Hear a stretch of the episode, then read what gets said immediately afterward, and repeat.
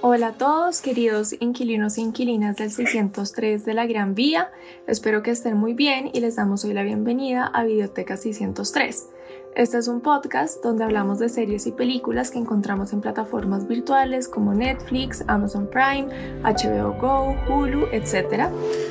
Me presento, mi nombre es Juana Ramírez, soy literata, gestora cultural y amante de las series y voy a estar conversando con Andrés Borda, es cineasta, cinéfilo y tarotista. Les contaré un poco sobre cómo funciona la dinámica en el podcast. Para cada episodio yo propongo una serie, Andrés propone una película, vemos el piloto y la película y nos sentamos a conversar un rato sobre ellas. En este caso, yo propuse que viéramos Euphoria, una serie del 2019 dirigida por Sam Levinson que encontramos en HBO Go.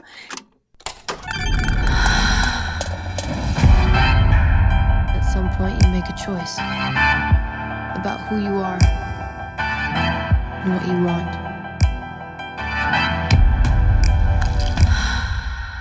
Hey, I'm Rue. I'm an addict. Y Andrés propuso que viéramos Donnie Darko, una película del 2001 dirigida por Richard Kelly que encontramos en Paramount Plus. So, why'd you move here? My mom had to get a restraining order against my stepdad. He has emotional problems. Oh, I have those too. What kind of emotional problems does your dad have? I met a new friend. Real or imaginary? Wake up, Donnie. Imaginary. Entonces, bueno, comencemos. Hola Andrés, ¿cómo estás? Hola Juana, muy bien, gracias. Muy emocionado de las cosas que vamos a hablar hoy. Sí, realmente ambas, pues me adelanto un poquito, ambas me encantaron, entonces creo que va a ser un, un episodio bastante interesante y ameno de grabar. Yo también lo creo. Antes de, de empezar, te quería preguntar, no sé qué serie, películas has visto este último tiempo que nos recomiendes. Eh, bueno, he estado viendo cositas, me vi una, una serie, comencé a ver una serie que está en Netflix que se llama La Serpiente, es una miniserie sobre un asesino en serie en Tailandia en los años 70. Es una serie un tanto perturbadora, he visto un episodio, continuaré viendo, es un poco fuerte la temática y bueno, pero, pero está interesante. Y aparte de eso he visto dos cosas clásicas que no están en plataformas desafortunadamente una película que se llama Ministry of Fear de Fritz Lang.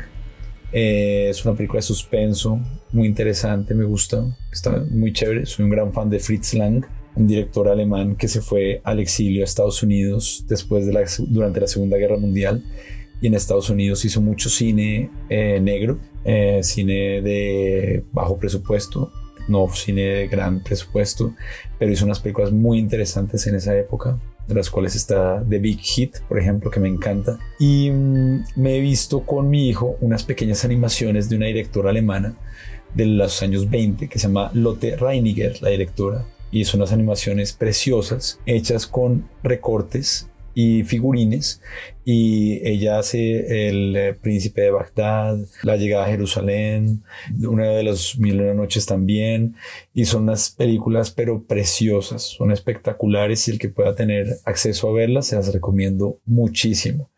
Mi hijo y yo somos fanáticos y si mi hijo no está yo también me las veo feliz porque son espectaculares. Eso es lo que he visto. He tenido la fortuna de ver esas cosas que están bastante, bastante bien, la verdad. ¿Y tú, Juana, qué has visto? Eh, no, gracias por las recomendaciones. Quedo antojada de verme Serpiente en Netflix también. Eh, yo que he visto, vi, bueno, también una película animada, Over the Moon, que está en Netflix, está, es una de las nominadas a, a, los Oscars.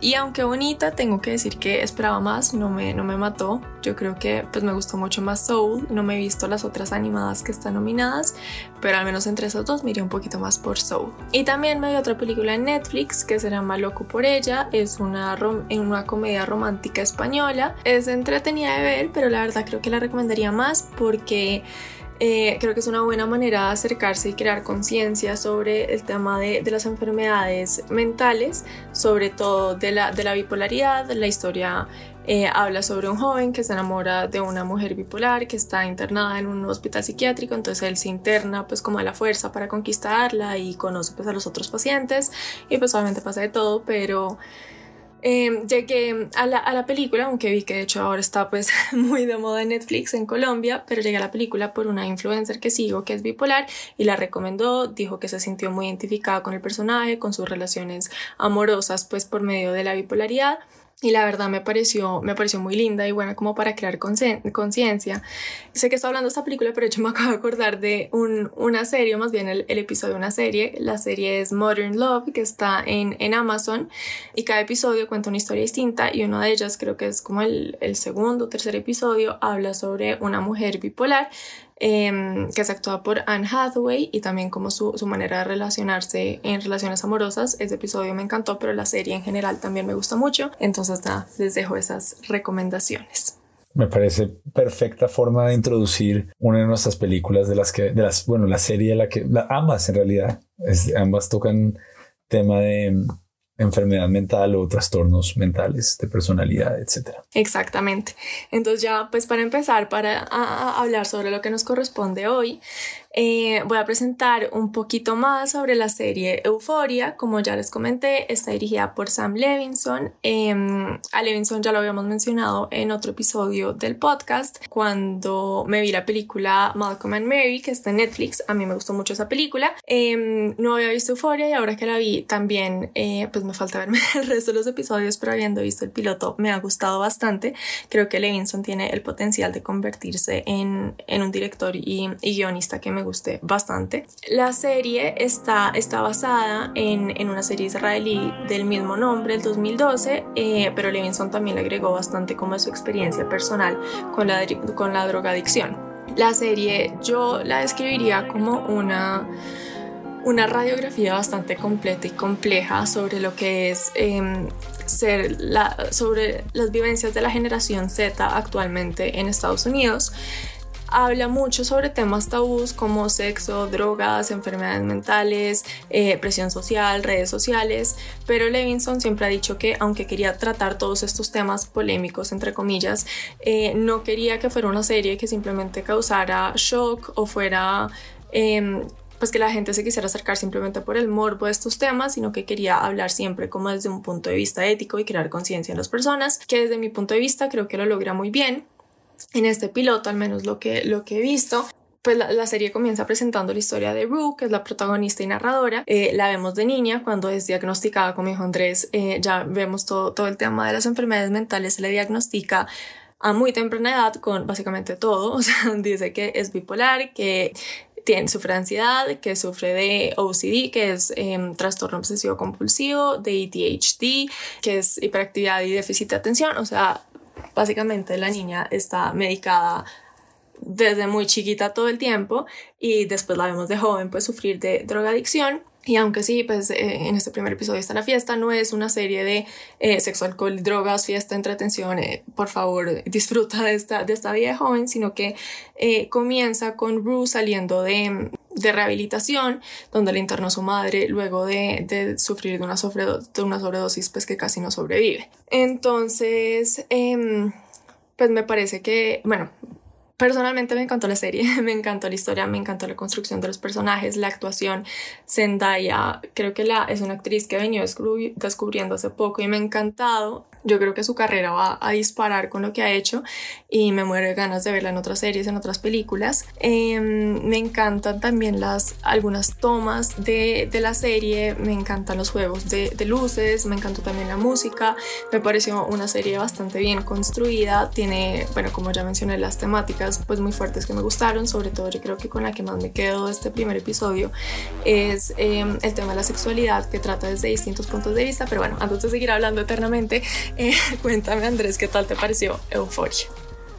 Bueno, yo no sé si yo tenga, me encanta oír esto porque yo no sé si yo tengo una debilidad por historias sobre adolescentes y sobre la adolescencia, pero a mí Euforia me fascinó. Ese primer episodio, no he visto más, pero ese primer episodio a mí me llevó de comienzo a final. Tiene todo lo que no tiene otra serie de la que ya hemos hablado en este podcast, que es I May Destroy You.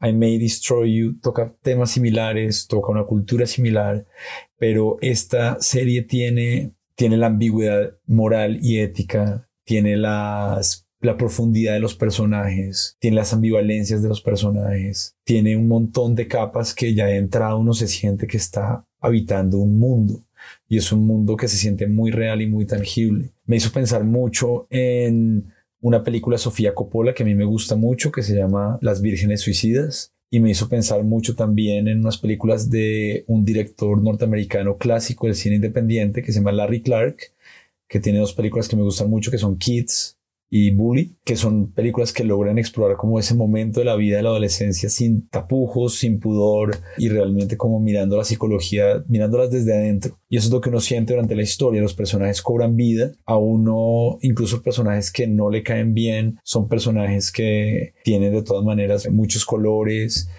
no hay ningún personaje que sea completamente negro, ni ninguno que sea completamente blanco. El estilo de la... Estoy de acuerdo contigo, el estilo es fascinante, la manera como mueve la cámara, pero la, la cámara se mueve en función de las emociones de los personajes. Los colores están en función de como este mundo emocional de estos adolescentes en donde hay tantas posibilidades y opciones para ellos y como una decisión que toman en un momento los lleva por un camino o por el otro y, quedé muy, muy entusiasmado, con muchas ganas de, de, seguir viéndola porque, porque me encantó. También sí, a mí, ahora que hablas de, pues como películas que, que te recordara, a mí me recordó fue mucho la serie Skins, la versión inglesa, pero fue muy interesante como también el cambio como yo lo veía, o sea, Skins salió cuando yo estaba en el colegio, entonces para mí sí era como un tema súper tabú, yo veía eso y lo hablamos en el colegio como que lo veíamos escondidas, entonces era como ese mundo juvenil al que iba a crecer, a vivir, contrario Euforia, que ya lo veo pues tampoco es que sea, tenga 100 años, pero lo veo pues habiendo pasado esa etapa. Y no sé, también te quería preguntar, me adelanto, yo sé que las preguntas las tenemos al final, pero la verdad me muero de ganas de preguntarte, leyendo mucho sobre euforia, eh, hay muchos comentarios sobre, sobre padres, o que dicen que les causaba mucho shock y que sentían que solamente querían, pues hacían esa serie para choquearlos y, asustarlos de lo que podía venir para sus hijos. Otros críticos que decían como, bueno, leí, me encantó, no sé qué, y el comentario con el que quedo es, nunca quisiera tener hijos. A ti como padre, no sé cómo es euforia o no, no pensabas en, en eso viéndolo. No, claro, es inevitable. Yo tengo un hijo de, cinco años, todavía está lejos de eso, pero llegará el momento en donde llegará esto y yo siento que los padres que se asustan frente a una narrativa así deberían tener más miedo de sí mismos que de la narrativa, porque mm, la narrativa es, es muy sincera y, de hecho tú, tú nombrabas una escena muy fuerte al comienzo que, es impecable y que se queda en la memoria de uno. Pues esta niña como de 5 o 7 años siendo diagnosticada por un psicólogo por todo este tipo de trastornos y uno se pregunta por qué la están llevando un psicólogo los padres, por qué le están haciendo esto y los papás juegan un papel muy muy particular en la historia. La mamá juega un papel de incomprensión, está tan desconectada de su hija, siente que está fuera de control lo que está pasando, siente que no la puede entender, no la puede como proteger, no la puede como controlar y yo creo que, que sí, que si un padre tiene miedo de que eso pase con su hijo, pues tiene miedo de sí mismo, porque es que nuestros hijos son reflejo de nosotros mismos. Eso es lo que yo como padre pensé, pero ya es una reflexión mía íntima que no está en la narrativa, digamos. No, sí, me, me encanta, tenía esa, esa duda bien, bien, pero de acuerdo con tu reflexión. Mira que no sabía que estaba basada en una serie israelí, lo cual me da, me da mucha curiosidad por ver la, la original. HBO tiene como paréntesis, otra adaptación muy buena de una serie israelí que se llama, y hablando de enfermedades mentales, se llama In Treatment, en terapia y es espectacular. Es una serie, yo he visto solamente la primera temporada, pero me fascinó y es básicamente el, consultorio de un psicólogo, las sesiones del psicólogo y tiene una sesión por capítulo y es buenísima. El actor es eh, Gabriel Byrne y es una serie espectacular, también basada en una serie israelí. Lo voy a buscar. Bueno, Andrés, no sé, a mí me gustaría hablar como sobre cómo se trata el tema de la sexualidad en euforia, pero creo que para no, no alargarnos tanto con ese tema, más bien comencemos con Donnie Darko y, y si algo después volvemos. Perfecto. Cuando Juana me propuso a mi Euforia, que es una serie que tenía muchas ganas de ver desde hace mucho tiempo, yo estoy pensando en alguna película que tratara el tema de la adolescencia y de la juventud de una manera inusual. Y pensé en Donnie Darko. Donnie Darko es una película que vi hace muchos años. Es una película de el año 2001 protagonizada por Jake Gyllenhaal, dirigida y escrita por Richard Kelly. Es una película catalogada como de ciencia ficción, misterio incluso terror, pero es una película que desde mi punto de vista escapa a cualquier clasificación. Tiene una historia muy bizarra en donde hay un accidente de un avión y un adolescente que tiene unas visiones sobre un conejo que lo, un hombre con un traje conejo que lo manipula. Y paralela a esta historia de este joven, está la historia de su hermana, está la historia de sus padres y está la historia de algunos personajes que están en el colegio donde él está. Es una película muy particular. Es, fue la ópera prima de Richard Kelly y Richard Kelly no hizo nada jamás después de Donnie Darko que llegara a los tobillos de Donnie Darko. Es una película tan inusual, tan inesperada. A mí me, a mí me encantó cuando la vi. Y Donnie Darko yo, yo digamos que la revisité varias veces en mi vida y un momento en el que la revisité muy particular fue, yo estuve en un tiempo en Londres dando clases después de graduarme de cine y le di clases a adolescentes allá. Y una de las escenas que les mostré fue Donnie Darko, una toma secuencia espectacular que tiene la película con una canción de Tears for Fears, eh, Head Over Heels, y, y les mostré ese plano secuencia para que vieran lo que se puede hacer en un plano secuencia, además de que era el mundo del colegio y los jóvenes y las porristas y los profesores. Es una pequeña joya, la verdad. A mí me encanta Donnie Darko. ¿Tú qué pensaste de Donnie Darko, Juana? Em, bueno, te cuento, Andrés. Yo, digamos que tenía muy, muy presente el nombre de la película, pero para serte honesta no tenía ni idea de qué era. Y me encantó acercarme a la película sin, sin, sin saber nada. La vi, me encantó pero igual se acabó y quedé como un poco perdida. eh, y eso que me vi el, el Director's Cut, después me enteré que había como dos versiones, una más recortada que no tenía ciertas escenas que me parecen primordiales para empezar a entender todo, todo el mundo de, de Donnie Darko. Bueno, leyendo un poquito más después de haber visto la película, leyendo un poquito como análisis, entendiendo este, este mundo, quedé con tantas ganas de volverla a ver que de hecho los dos días me la repetí y me encantó aún más. Y creo que es una película que me seguiré repitiendo bastantes veces porque creo que cada vez que uno la ve va a haber nuevos simbolismos. Creo que está cargada como de pequeños detalles y cosas tan finamente como entremezcladas que es, es fascinante. La película me, me gustó muchísimo, como ya dije. Creo que no solo la historia eh, la actuación los personajes, además ver actores que no esperé ver ahí, o sea, no tenía ni idea que estaba Drew Barrymore, Patrick Swayze, pero además ver como tan chiquitos a, Seth Rogen y Ashley Tisdale básicamente de bebé, no sé, me parecieron como extras chéveres. Y me parece que es una película, como tú dices, muy, muy difícil de catalogar y yo creo que catalogarla sería, sería absurdo porque es una película que simplemente está hecha para, para todo y me encanta que sea una película que deje que cada persona tome lo que quiera y, y, digamos haga la lectura que quiera. O sea, tú te puedes quedar, no sé, con un poco la versión de que Donnie Darko es, es un joven que tiene esquizofrenia, que tiene alucinaciones de este conejo, o que estamos en algo de ciencia ficción, donde hay un mundo paralelo, donde hay viajes en el tiempo.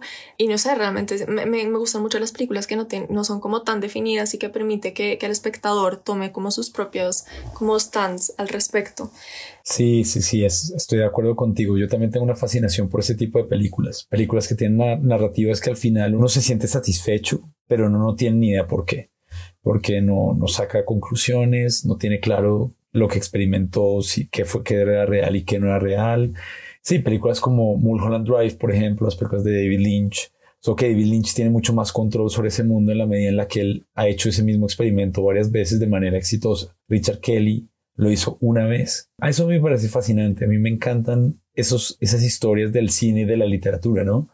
El escritor que escribió una novela que fue increíble y no volvió a escribir más novelas increíbles. O el director de cine que hizo una película increíble, pero no volvió a hacer más películas. Y sobre todo con una película como esta, que tiene que ver como con viajes en el tiempo y como con visiones y como con una cosa tan, tan metafísica. Yo creo que a mí lo que más me sorprendió de, de, Richard Kelly fue saber que tenía 24 años cuando escribió y dirigió la película y además entiendo que se dirigió toda como en un mes. O sea, fue como, crack, con razón pues se quemó tan joven, o sea, demasiado para, para, no sé, yo pensar haber hecho a los 24 años.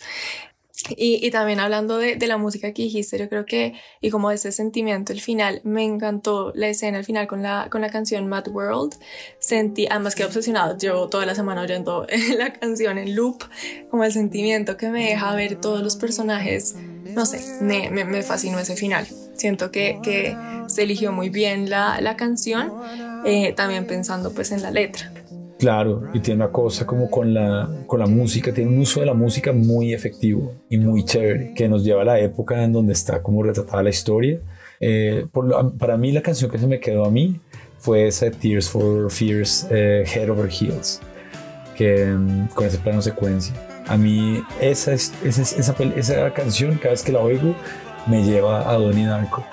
Y a partir de ahí, yo no puedo oír esa canción sin pensar en Donnie Darko que es otra cosa muy impresionante de algunas películas, que logran cambiarte la visión de una canción. Hay, canciones que yo no puedo oír sin pensar en las en una película particular. Sí, total.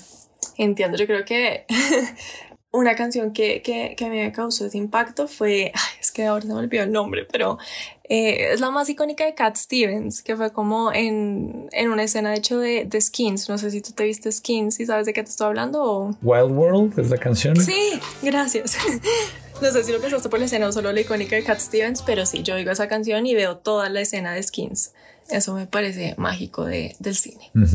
Es increíble. Eh, y bueno, sí, o sea, a mí me parece que Donnie Darko, por, como tú dijiste, por encima también, pues como quitándole, digamos, todas estas cosas sobrenaturales y viajes en el tiempo, es, es una historia sí, como coming of age, como de un joven que también está entendiéndose a sí mismo y sus relaciones con sus compañeros, con sus colegios, con su familia, con los adultos, esta frustración como hacia sus padres, mm, que también pues se, encuentra en, en euforia.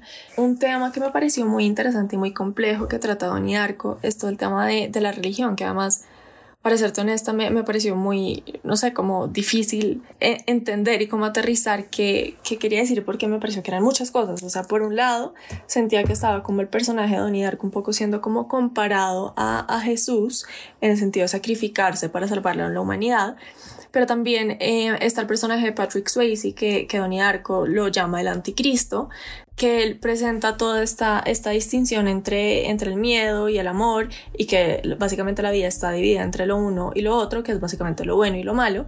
Y pues Donnie Arco se queja de que, diciendo que la vida no es tan simple y no todo es tan blanco y negro, pero creo que eso bueno y malo también se puede como equiparar pues a, a lo bueno y lo malo de, de, la religión católica, entonces no sé, como que me queda ese conflicto, no sé para qué lado está Donnie Arco, pues no qué lado, pero como en dónde se para todo este tema de, de la religión. Y después también están todas sus conversaciones con la psiquiatra donde hablan sobre si cree en Dios o no, si es ateo, si es agnóstico, y en una de las escenas finales, cuando está Donnie Darko viendo el, el, conejo, la psiquiatra le dice como, si el mundo se acaba, o sea, básicamente si él no, pues hace como sacrificio, si el mundo se acaba, te vas a quedar tú solo con él y le vas a tener que rendir cuentas de todo lo que has hecho.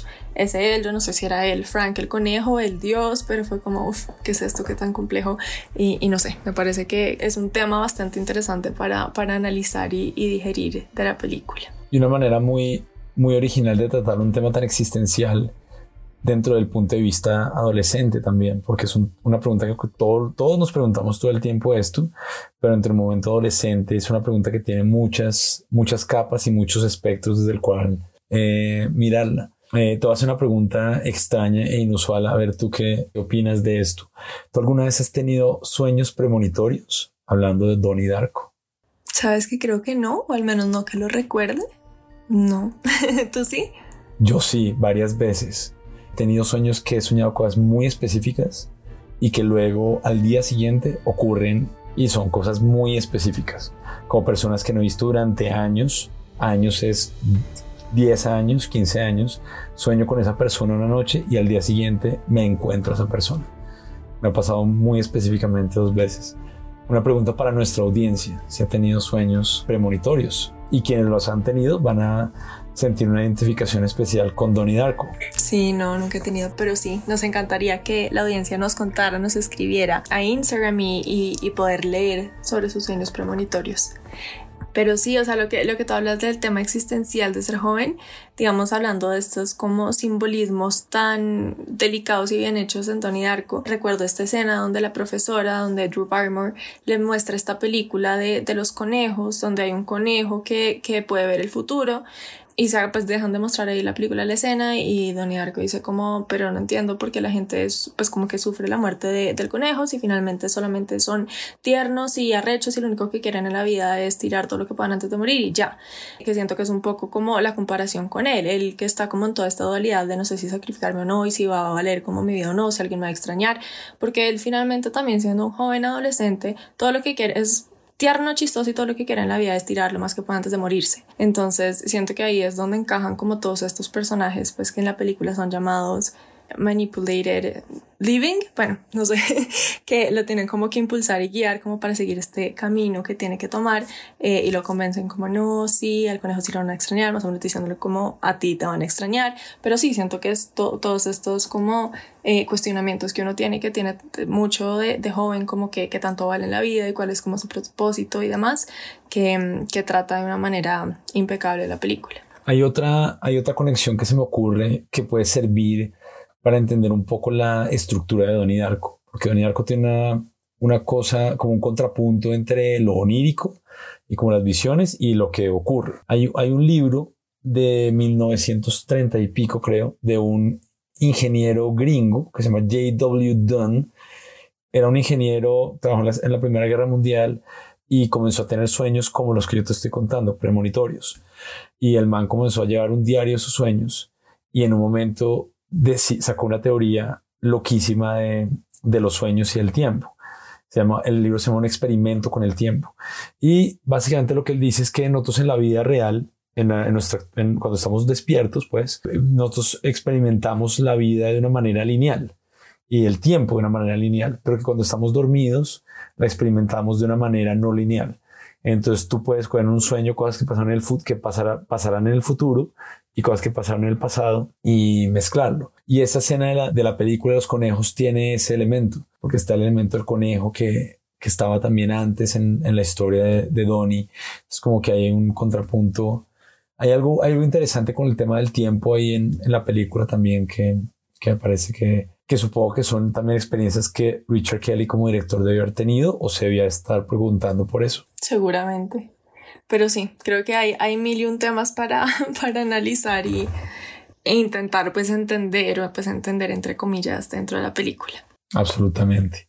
No sé si quieras ya volver a hablar sobre como el tema de la sexualidad en Euforia. Acá creo que me puedo extender un poquito, pero entonces voy a intentar como condensarlo.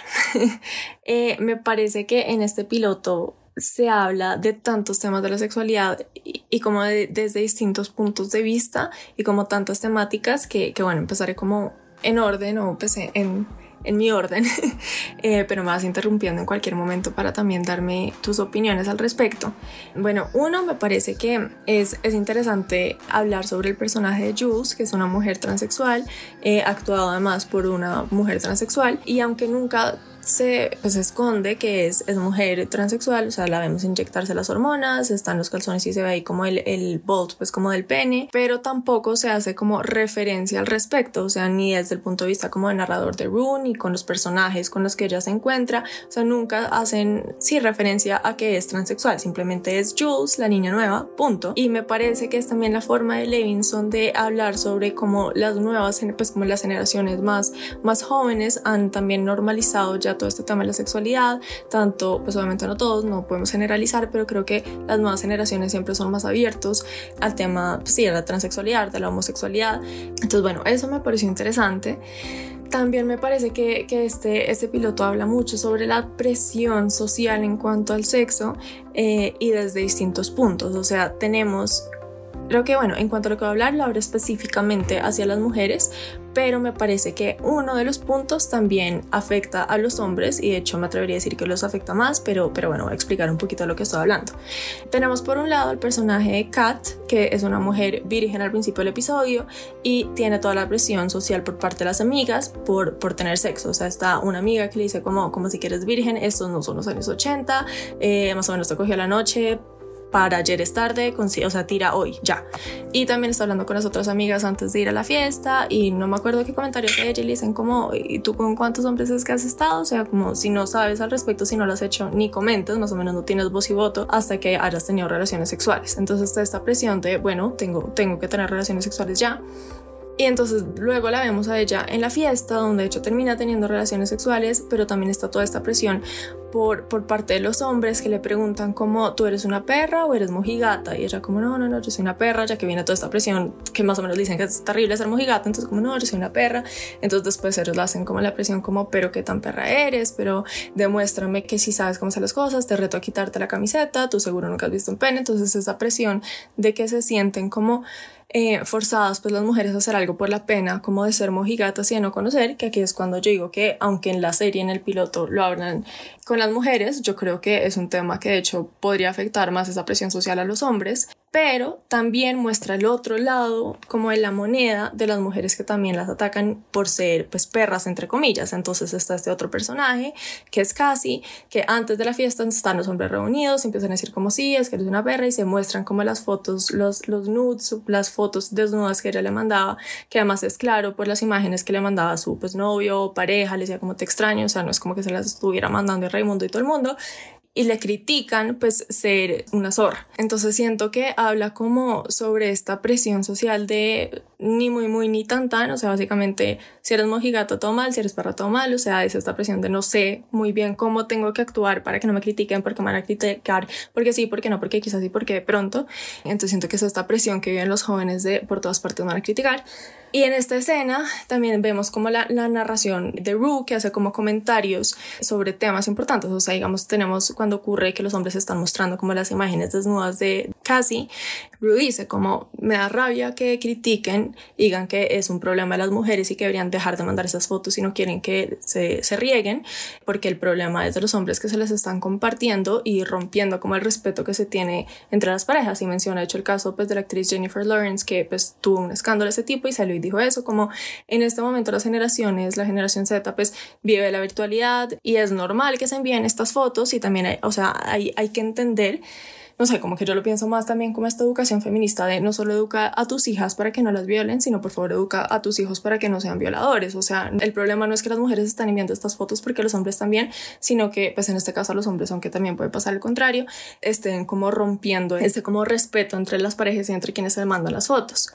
Y ya, para no extenderme mucho más, eh, quiero hablar sobre una última escena que a mí me impactó mucho, donde también tenemos como esta narración de Rupert detrás, que es una escena donde un personaje va a tener por primera vez relaciones sexuales, de hecho, con, con este personaje casi, pues que venimos hablando, y él, pues hasta ahora ha sido súper caballeroso, súper, eh, pues querido con él, o sea, príncipe azul y en el momento ya que van a, tener relaciones sexuales de la nada la horca como que la retiene en la cama y para la escena y, y Rue dice como no se preocupen lo que viene no es una escena de violación y es como gracias a Dios 100% eso es lo que yo pensé que iba a pasar y habla como que empiezan a mostrar escenas de porno y ella dice como básicamente como no es que le esté queriendo hacerle daño, sino simplemente los jóvenes están educando, su educación sexual es por medio del porno, donde lo que ven es ese como pues maltrato o ese como acercamiento tan violento hacia las mujeres, entonces él cree que esa es la manera para proceder y pues volvemos a la escena y pues lo vemos a él decir como que pasó, perdóname, pues, que hice mal, pensé que eso te gustaba, que me parece pues muy fuerte, digamos acá también digo, como lo hablan, lo hablan en el tema de los hombres, pero realmente a mí también me parece importante pensar también en las mujeres, o sea, en este caso menos mal ella fue como, ¿qué haces para? ¿Qué estás haciendo? O sea, no vuelvas a hacer eso sin mi permiso pero realmente también el tema de la educación sexual es tan tabú que muchas mujeres yo creo que también se educan a partir del porno, o sea, menos mal pues era lo paro, pero yo creo que también hay que hablar como sobre el tema de que muchas mujeres de pronto no pararían porque ellas también creen que eso es lo que debería ser el sexo y eso es lo que se está como normalizando. Entonces sí, no sé, eso fue como mi, mi, pensamiento sobre el tema de la sexualidad, no sé, ¿tú qué opinas? O sea, bueno, eh, ahí tocas un tema que a mí me parece muy interesante que es con esa última escena en la que tú hablas, en donde él comienza a tener sexo con esta mujer de una manera muy violenta, claramente inspirado en lo que ve en la pornografía que, con la que está interactuando constantemente. Digamos que el tema que a mí me parece interesante de ahí es el tema de la relación que tenemos las personas con las imágenes, porque tú lo planteabas desde el comienzo con euforia decías, hay muchos padres que ven euforia y se preocupan de que sus hijos se inspiren en esto para tener esta adolescencia. Entonces, como, o sea, como que hay un montón de distorsiones en eso. Eh, la distorsión de primero, ¿qué imita a qué, no? La vida imita eh, la ficción o la ficción imita la realidad. Eh, o sea, el, porno se podría también, esa es la pregunta existencial también desde ese lugar, ¿no? Donde, qué, cómo, fue esa relación? También se generaba un montón de problemas, obviamente porque en ese primer encuentro, eh, tanto el hombre como la mujer generan una tipografía de lo que es un hombre y lo que es una mujer sexualmente a partir de esas experiencias singular. Y entonces ya a partir de ahí hay un montón de problemas, de cosas como problemáticas para un joven, digamos. Digamos que es interesante también lo que hablas de, de la manera como tratan eh, el tema de si es una perra o si es una mojigata, porque si es verdad que los hombres en esa narrativa tienen una relación muy ambigua sobre eso. Por un lado, como un irrespeto por la mujer que es considerada una perra, pero también un irrespeto por la mujer que es considerada una mojigata. Pero digamos que lo que es genial de la narración de, de Euforia es que no hay nada de todo esto que estamos hablando son reflexiones que tenemos posteriormente, pero la narrativa nunca hace énfasis en ninguna de estas cosas. La narrativa siempre mantiene una ambivalencia moral constante sobre y nunca está juzgando a ninguno de los personajes y eso a mí me a mí eso me, me gusta mucho porque nos da espacio a nosotros como espectadores de, de pensar las narrativas y, y explorarlas. Pero entonces yo te pregunto a ti, ¿tú sientes que ¿Dónde está la línea, el límite entre lo que es arte y una obra que va a lograr hacer que las personas piensen y reflexionen sobre la realidad y otra en donde va a llevar a las personas a imitar y a cometer actos que van a ser eh, antisociales o criminales? Eh, pucha, no sé. O sea, para serte honesta, yo creo que, que la diferencia no radica en el producto de arte en sí, sino realmente en la persona que lo está viendo. Yo sé que también es una forma muy fácil de contestar y, digamos, de, de, desligar como la culpa a, pues, al arte o al producto. Eh, creo que para mí es muy importante que las películas que muestren, digamos, como actos violentos o, que hablen sobre actos violentos no sean violentos en sí en la grabación. Para mí eso es indispensable. O sea, eh, si se está haciendo una violación o, pasando, sí, por encima de, alguien durante la, la creación, no debería pasar y está muy mal éticamente desde mi punto de vista. Si no, y simplemente está haciendo una imitación, incluso hablando, pues sí, como de hechos reales o ficción de cosas macabras, por no decir otra palabra, que ha pasado en la humanidad. O sea, mejor dicho, me parece que el arte nunca debería dejar de hablar de temas tabús o densos. Yo creo que eso siempre va a ser una invitación para que la humanidad se repiense y, y, sí, y piense sobre temas que si no lo hacemos, de hecho nunca vamos a cambiar, porque yo creo que la, la razón del arte de hablar de estos temas es para que haya un cambio y haya como una, y se crea una conciencia, no creo que sea para no creo que nunca la idea sea que la gente imite esto. Lamentablemente, yo sí creo que a veces causa un efecto que no se está buscando, pero como dije, yo no creo que sea trabajo del arte como censurarse. No sé trabajo de quién es, de la sociedad auto autocensurar, no sé. ¿Tú qué piensas? Pues mira que, que yo llegué a una respuesta para mí después de escucharte a ti. Digamos que siento que yo estoy de acuerdo contigo en que el arte nunca debería censurarse en la exploración de un tema, porque si no, ¿qué estamos haciendo? O sea, ¿para qué es el arte? Si no, todo el arte se vuelve propaganda. Yo siento que el problema está en la educación de nosotros, a nuestros hijos y a nosotros mismos, de la lectura de las imágenes, porque es que las imágenes son, es un lenguaje, y si nosotros no sabemos cómo leerlo y cómo interpretarlo, quedamos perdidos.